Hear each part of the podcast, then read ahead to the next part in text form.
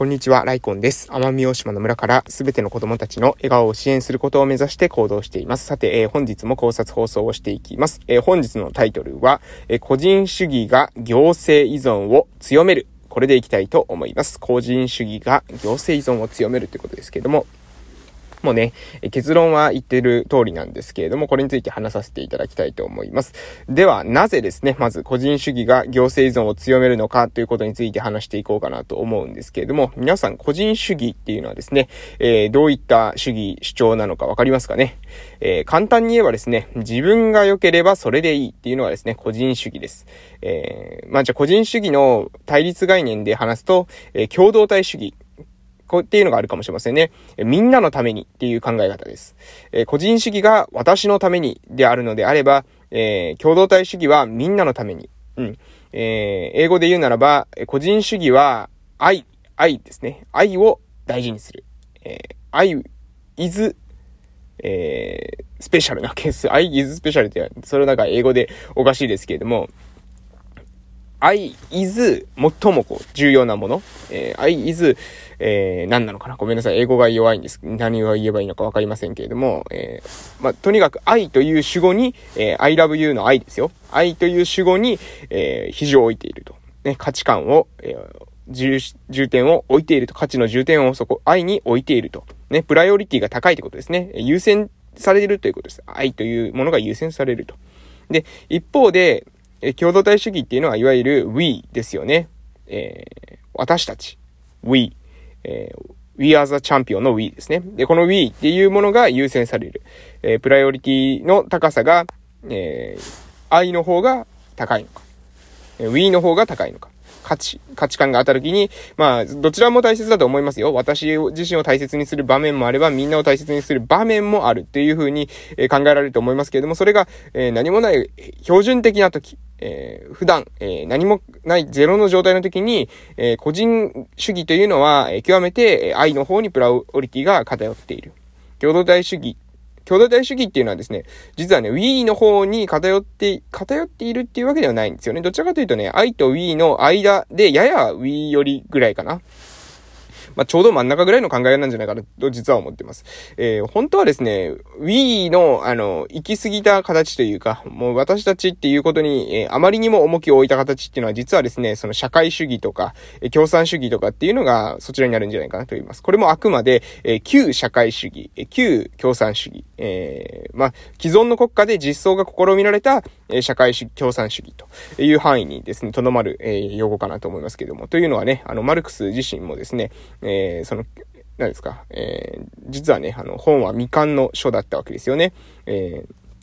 資本論っていうのは未完の書で、で、それをもとにですね、共同、えー、共産主義とか、えー、社会主義の国家ができていったわけですけれども、マルクスはですね、実際は、えー、その、何ですか、あの、いわゆる、えソ連、うん、とか中国の過去の、えー、共産主義、資本主義というようなあの体制こそがですね、素晴らしいというふうに、えー、言っていたわけではないんですよ、実はね。なので、えー、旧共産主義、えー、社会主義というような考え方しかできないんですけど、えー、というような言い方しか私はできないんですけども、いわゆる、えー、国家で実装が、え、試みられた。まあ、えー、一番わかりやすいのはソ連ですかね。ソ連において、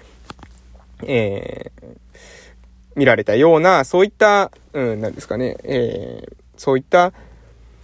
え、体制があまりにもですね、その全体主義、共同体主義よりもさらに言ってですね、もう個人よりも全体のことがもうとにかく大事であると。個人のプライオリティは極めてですね、えー、低い。とされるのが、まあ、共同体主義、あ、共同体主義じゃない、えー、社会主義とか共産主義であると。で、それに比べるとですね、個人主義と、えー、その、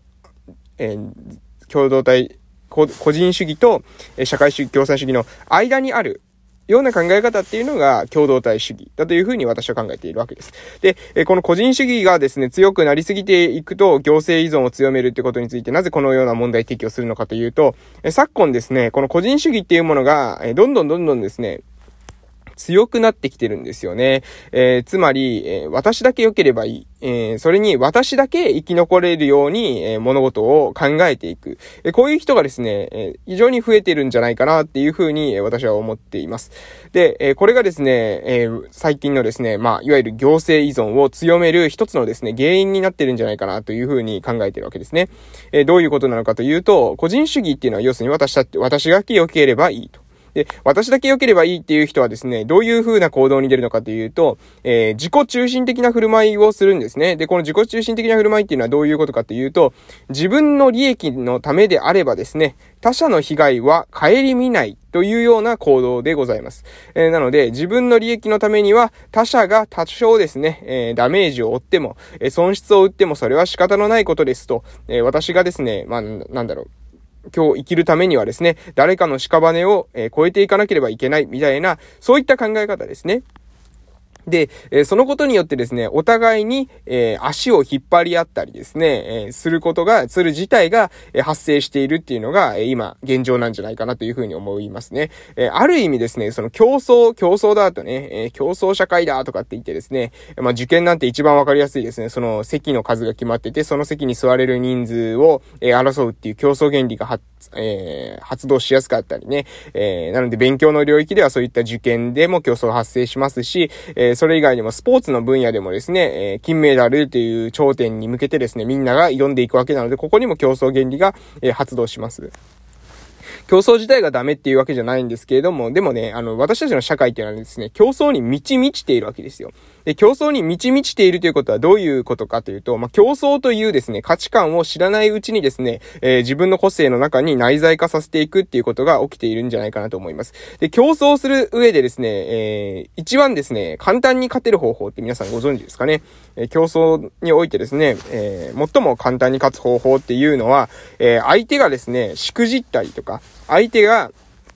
自分と戦う前にですね、危険してくれたりすればですね、100%を勝つことができるわけですよ。いわゆる不戦勝ですね。戦わずして勝つことができる。相手を危険させることができれば。えつまりどういうことかというと、相手をですね、危険させるように、うん。つまり、えー、正々堂々と戦わず、相手の足を引っ張ったりですね、相手を、えー、妨害したりして、で、できるだけですね、自分と戦わずして自分が勝とうとする人たちがですね、えー、一定数、え増えてくる。それが、まあ、競争社会の闇の側面なんじゃないかなというふうに思っております。で、えこういったですね、社会においては、周りのですね、誰もがですね、敵になり得る。自分と競争する相手、えー、になり得るということで、え、誰しもですね、信用することができない。誰しも信用することができないとどういうことになるのかというと、結局ですね、自分だけでやった方がいい。その信用できるか信用できないかわからない人たちとつるむよりは、自分だけでえー、活動、生活していった方がいいだろうというふうに考えるようになると。で、その結果どういうことになるかというと、自分だけの生活を守ることで精一杯。うん。まあ自分よりも少し拡張すると自分と家族ですね。自分と家族の生活を守るだけで、まあ精一杯ということになっていく。で、えー、これがですね、これがいいとか悪いとかっていう話ではありません。でもね、これにはですね、実は、えー、フラットに見てもですね、リスクがあるんですよと。リスクが潜んでいるっていうところにですね、気づいていない人がね、結構多いと思うんですよね。えー、自分と家族だけどうにかしてれば大丈夫っていうふうに思ってる方もいますけれども、実はね、リスクがあるんですよ。このリスクっていうのはね、これ何かというと、えー、私たちのですね、まあ、その時の流れというか、えー、天のえー、何ですかね、与える、えー、試練というか、私たちっていうのはですね、いつもですね、毎年毎年、え、安定した生活が送れるとは限らないんですね。えー、どこかで私がもしかしたら病気になるかもしれない。えー、一家の大黒柱が倒れるかもしれない。何かしらの事情があってですね、えー、自分たちのその家族の、えー、歯車が狂っていく、えー、時えー、おかしいな、えー、普段とは違うなっていうことが起きてくる可能性っていうのは、えー、否定できないんですよ。で、これはですね、みんなが抱えているリスクだというふうに思ってます。で、この時に、この時に、個人主義の人たちっていうのは、周りをですね、頼ることができないんです。で、これは精神的な問題で頼れ、最初はですね、自分もしかしたら周りの人は敵かもしれないから、周りの人とは、えー、繋がらないで自分たちだけでやっていこう。自分たちの中だけにリソースを集中させていこうっていう風に考えていたから、えー、そもそも個人、個人主義がですね、強まっていった背景があるんですけれども、なぜその有事の時、ピンチの時にですね、えー、人の手手を助けら、えー、人の助けを借りられないのかというと、えー、あなたのですね、そのピンチのタイミングの時に、周りの人はね、ピンチになってないんですよね。なので、自分だけピンチになるんですよ。えー、こういった時あるんですよね。えー、自分だけがピンチになってる時に、周りの人はピンチになってないわけです。で、なのでどうなるかというと、周りの人からしたらですね、あなたを助ける、えー、個人主義的なですね、周りの人が、えー、あなたを助けるメリットが1ミリもないんですね。これは逆に考えれば、あなたもそうかもしれません。あなたの周りで困っている人がいた時に、えー、あなたがですね、その人を助けようと思いますかっていうところなんですよ。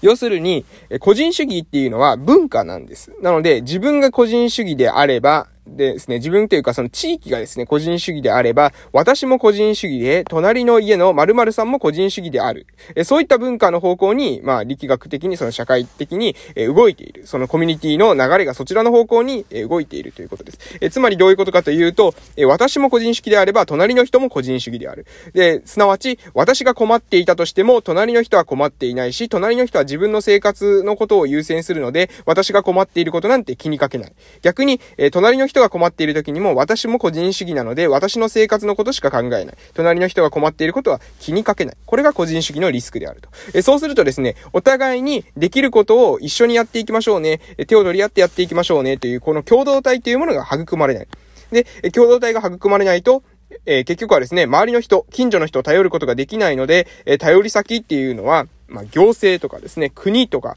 えー、こういったものにですね、え頼らざるを得なくなってしまうわけです。